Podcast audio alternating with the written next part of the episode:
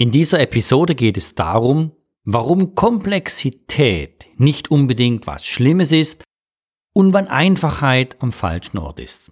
Bleibt dran, bis gleich. Hallo und herzlich willkommen zu Einfachheit und Innovation, dem Unternehmerpodcast für mehr Erfolg in deinem Business. Hier gibt es die persönlichen Praxistipps und magischen Umsetzungsempfehlungen von Michael Hartschen. Was für eine Kontroverse. Einerseits behaupte ich, Einfachheit steht aktuell im Zentrum und man muss alles auf Einfachheit ausrichten. Und andererseits behaupte ich, Komplexität kann was sehr Gutes sein. Das werde ich immer gefragt, wie verträgt sich das eigentlich miteinander? Muss immer alles einfach sein? Und wieso? Meine Antwort darauf ist, nein, es muss nicht alles einfach sein. Es gibt sogar Situationen, da ist es hervorragend, wenn es eine gewisse Komplexität und Kompliziertheit gibt. Und wir müssen aber genau trennen, wann ist genau die Situation hervorragend und wichtig für uns und wann ist die Situation wichtig, dass wir uns auf Einfachheit orientieren. Und weil ich das immer wieder gefragt werde, möchte ich das jetzt in diesem Podcast mal erläutern, welches Gedankenmodell oder welche Vorstellung ich eigentlich in diesem Zusammenhang habe. Also wann ist Komplexität eigentlich etwas Hervorragendes? Stellen wir uns mal folgende Situation vor. Du sitzt in deinem Auto und fährst. Du gibst Gas und gelegentlich musst du auch mal bremsen. Und natürlich kommt mal die Situation vor, wo du ein bisschen stärker bremsen musst. Und da gibt es die Situation, da musst du noch stärker bremsen. Und irgendwann vielleicht ganz selten hoffentlich mal so richtig auf die Bremse hauen. Und was passiert dann? Dein ABS springt an. ABS heißt Anti-Blockiersystem und das sorgt dafür, dass wenn du so richtig stark bremsen tust, die Räder nicht blockieren.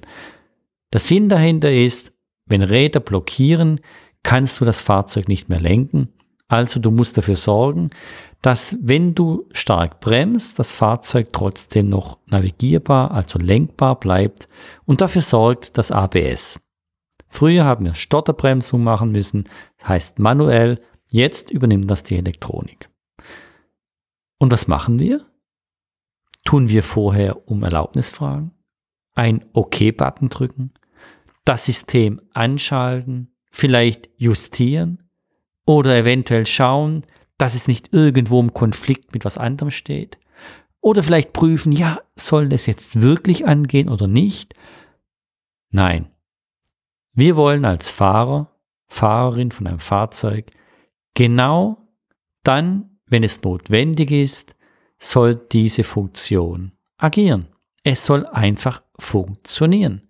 Und einfach heißt hierbei, wir wollen uns gar keine Gedanken machen, ob es funktioniert und wann es eingeschaltet wird und wann nicht. Es soll einfach in den richtigen Situationen funktionieren. Das ist einfach. Das heißt, für uns ist die Verwendung von diesem System einfach. Und ich behaupte sogar, dass 99,999% von uns gar nicht wissen, wie das System im Detail funktioniert. Und das ist auch gut so. Wir brauchen es auch gar nicht wissen. Wir wollen es einfach nur verwenden und es soll dann funktionieren. Das heißt, auf der Ebene brauchen wir einen ganz, ganz hohen Grad an Einfachheit. Wir können nicht verlangen, dass ein User, dass ein Verwender, ein Autofahrer irgendwelche andere Dinge beherrschen äh, oder einstellen können muss, um diese Funktion zu nutzen. Die Einfachheit besteht darin, es funktioniert dann, wenn wir es benötigen. Jetzt schauen wir uns mal den Automechatroniker oder den Automechaniker an. Der oder die Person muss schon ein bisschen mehr können und wissen. Sie muss zum Beispiel überprüfen können, ob das System fehlerfrei funktioniert. Okay, bei uns leuchtet vielleicht eine Lampe auf, wenn eine Störung ist, aber das System protokolliert auch Störungen und nicht alle Störungen führen gleich zu einer Warnung.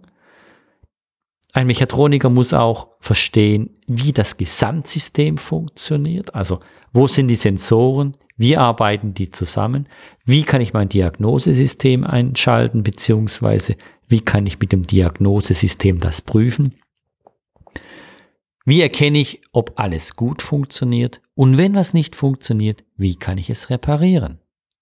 Und in welchem Umfeld befinde ich mich da? Bin ich zum Beispiel normal auf einer Straße oder bin ich irgendwo in einem Gebirge, bin ich irgendwo in einer Region, wo es minus 20 oder 50 Grad hat, da braucht es vielleicht noch zusätzliche Aspekte dazu. Hier wird der Grad der Komplexität und Kompliziertheit schon ein bisschen höher. Und nicht jeder von uns muss Automobilmechatroniker sein. Das ist eine gewisse Auswahl von Personengruppen, die das gelernt haben. Und die müssen genau mit diesen Situationen umgehen können inklusive Fehlersuche. Jetzt ist es aber so, dass es natürlich noch Entwickler gibt von derartigen Systemen.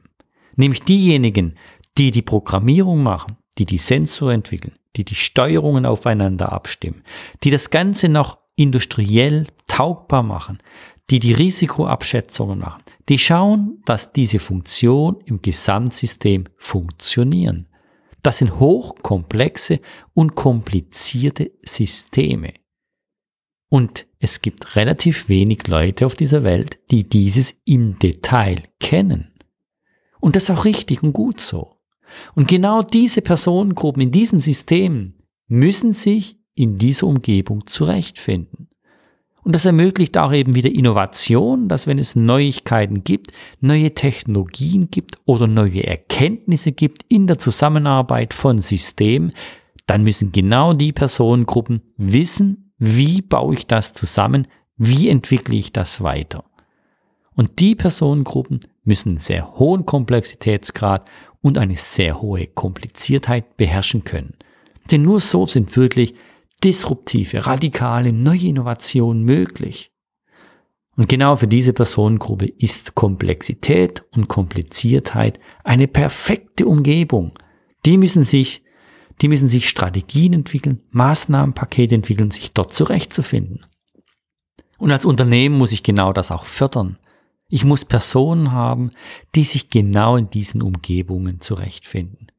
Personen haben, die Dinge zusammenführen können, wo nicht jeder kann genau diese Komplexität nicht beseitigen, nicht in diesem Fall zerstören, sondern sich darin zurechtfinden und dann mit anderen Teammitgliedern zusammen das so modellieren können, dass es für die jeweilige weitere Verarbeitungsstufe einfacher wird. Also für den Hersteller einfacher wird, für den Mechatroniker, Serviceunterhalt einfacher wird und letztendlich auch für uns als Kunde, nämlich als Nutzer einfacher wird.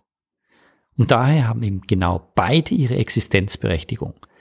In der Innovation, in der Schaffung von neuartigen, kreativen Lösungsansätzen muss ich mich in einer komplexen und komplizierten Welt zurechtfinden. Das ist genau die Kompetenz und das ist genau der USP, den es ausmacht.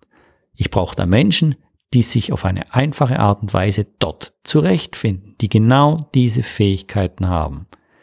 Ich darf aber niemals diese Erkenntnisse und das, was dort herrscht, durchdringen lassen eigentlich bis zum Kunde, bis zum Nutzer. Wir würden uns da nie zurechtfinden und wir würden es auch nicht akzeptieren. Und genau da brauche ich dann eine andere Einfachheit. Und zwischendrin derjenige, diejenigen, die es zusammenbauen, pflegen, Unterhalt machen, die brauchen auch wieder eine Einfachheit, aber bezogen auf ihren Themenfeld und in ihrer Relation von ihren Fachkenntnissen. Und daher hat es aus meiner Sicht eine absolute Richtigkeit, wenn beide eine gewisse Bedeutung haben. Und beide haben auch eine gewisse Existenzberechtigung. Die Komplexität, um Innovation zu schaffen, um Neues zu kreieren und die Einfachheit, um es überhaupt nutzbar zu machen. Daher auch die Provokation, beides ist perfekt. Diejenigen, die sich in der Komplexität zurechtfinden und diejenigen, die es schaffen, genau diese Erkenntnisse auf eine einfache Art und Weise nutzbar zu machen. Daher, es muss nicht alles und es ist auch nicht alles einfach. Und das müssen wir immer wieder uns vor Augen führen und müssen genau diese Stufen, wann etwas für jemanden vereinfacht werden soll, in den Entwicklungsprozessen mit berücksichtigen. Ja, kleinen Test, Aufforderung an dich. Mach doch mal selber den Simplicity- und Komplexitätstest. Überleg dir mal, wo in welchen Projektschritten der Konkretisierung der Anwendung speziell der Aspekt berücksichtigt wird, dass die nächste Nutzungsstufe zusätzliche Hilfsmittel bekommt, um es einfacher verwenden zu können. Und idealerweise eben so, wie das ABS-System einfach ohne große Fachkenntnisse nutzbar macht. Ihr fragt euch ja, das sind ja nur ganz wenige Beispiele, das, das kann gar nicht häufig vorkommen. Sind wir doch mal ehrlich, du nutzt dein Smartphone, erklär mir doch mal im Detail, wie die Technologie funktioniert. Du hast einen Fernseher, ah, okay. Erklär mir doch mal im Detail, wie der funktioniert. Mhm. Oder vielleicht auch ähm, irgendein Notrufsystem. Wie funktioniert das im Detail? Viele Maschinenanlagen, die funktionieren, haben im Hintergrund einen hohen Grad an Komplexität und wenn sie ideal auf den Kunden fokussiert entwickelt wurden, dann wurden genau eben Schnittstellen und Barrieren geschaffen, dass diese Komplexität nicht bis zum Nutzer durchdringt. Und da gibt es extrem viel in unserem Umfeld. Beobachte es mal. Und dann frag dich bei deinen Dienstleistungen, bei deinen Produkten, bei deinen Prozessen oder Geschäftsmodell, wo sind die unterschiedlichen Stufen, die du erkennen kannst, dass ein Grundlö eine Grundlösung, eine Innovation hin zum Anwender, zum Nutzer einfacher wird. Lass dir Zeit dazu, notiere es dir. Das sind Impulse, die dich dann wirklich weiterbringen. Wenn du die nicht erkannt hast, dann versuch dir überle zu überlegen, wo müssten denn genau diese Grenzen sein und was müsste zusätzlich getan werden, dass auch eure komplexe und komplizierte Lösung im Endeffekt nachher einfacher wird. Ich wünsche dir viel Erfolg und Spaß dabei und würde mich freuen, wenn du bei der nächsten Episode wieder mit dabei bist. Mach's gut, bis dann. Tschüss. Weitere extrem praktische Gratisprodukte findest du unter www.simplicity-akademie.com. Welche weitere Themen interessieren dich? Schreibe mir einfach deinen Vorschlag an podcast at simplicity-akademie.com. Wenn du es noch nicht gemacht hast, abonniere meinen Podcast und empfehle ihn einfach weiter. Ich danke dir vielmals und wünsche dir ganz viel Erfolg mit Einfachheit und Innovationen in deinem Business.